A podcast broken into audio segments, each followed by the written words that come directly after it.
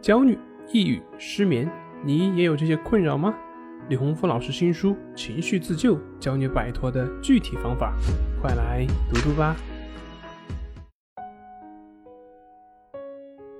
今天要分享的作品是史上最牛催眠师，教你这样有效解决焦虑、抑郁的问题。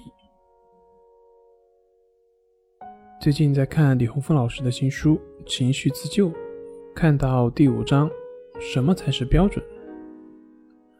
这让我对一代催眠大师米尔顿·埃里克森的治疗有了更深的领悟。在传统心理治疗的领域，人们所关心的就是如何把问题消除掉，如何去把问题解决，由此而产生了许多这方面的一些技术，这似乎也是一个标准。但是埃里克森呢？他跳出了这样一个标准，那就是他把着眼点放在如何让患者过好生活，而不是把着眼点放在跟问题或者是症状的较劲上面。事实上，我们每个人或多或少都会存在某些问题或者是局限。对于埃里克森来说，他自己就是一个小儿麻痹症的一个患者。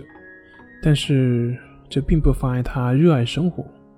正是因为埃尔克森本人，他一直和病痛相处，所以这让他领悟到，原来即便如此，他也是可以好好的生活。同时呢，小儿麻痹症也让他养成了敏锐的观察能力，为他开创了一个新的流派而奠定了基础。埃尔克森认为。人并不需要和所有人都一样，只要你能够好好的生活就行。在这个世界上，并不是只有参天大树才有资格活着的，灌木丛林、爬虫蟋蟀不也是很自在吗？埃尔克森讲过这样一个故事：当一匹马总是和你对着干的时候，你并不需要拉几个人过来跟这匹马较劲，你只需要。往反方向拉就可以了。这样，即便是一个小孩子，他都能够控制住这匹马。换句话说，你并不需要改变马的问题，让它驯服，你只需要换一个策略，也可以达到你所想要的效果。而他也在治疗过程中充分的运用这一个理念。比如说，他面对一个外形自卑、想要自杀的女孩，他并没有劝那个女孩说。你要好好活着。相反，他认同那个女孩的想法，然后告诉她：“既然都要死了，那你的钱留着也没必要啊，何不好好的去挥霍一把呢？把自己以前想干又不敢干的事情都去干了。”就这样，那个女孩拿着钱去挥霍了，把自己打扮得很时髦。以前不敢怼别人，现在敢怼了；以前放弃的爱好，现在拿起来了。结果，那个女孩变得越来越有魅力，自己喜欢的人还会去主动去追求她。她后来结婚生子，至于自杀，她就再也没有提起过了。再比如说，有一位老太太，没有什么亲人，自己也不善于交际，整个人就待在自己的屋子里面，死气沉沉，非常的孤独。艾瑞克森过去之后。并没有试图去改变这个格局，而是发现这个老太太喜欢紫罗兰，于是就跟这位老太太说：“我特别喜欢你养的这个紫罗兰，你这么会养花，而且养得这么好，你为什么不送一些给你的街坊邻居呢？一个人欣赏是多么的单调啊！”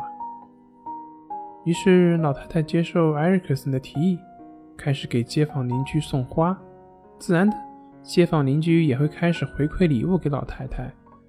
再后来，街坊邻居给了老太太一个美誉——紫罗兰皇后。而老太太生活也完全改变了，不是忙于养花，就是忙于教别人怎么养花，整个人忙得不亦乐乎，屋子里面也很热闹。至于什么孤独的，也就遗忘了。再比如。一位精神病人总是觉得外面不安全，于是想办法把自己封闭起来。很多医生都没有办法。埃里克森过去之后，发现那位病人在房间里面钉木板，他想要把门窗都封了起来。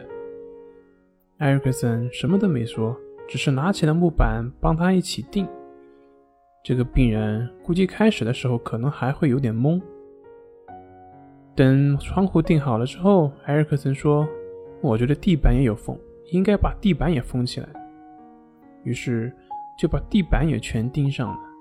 慢慢的，埃里克森帮助他把病房的窗户、地板封好之后，提议他为什么不把医院的走廊或者是其他的病房也用木板封住呢？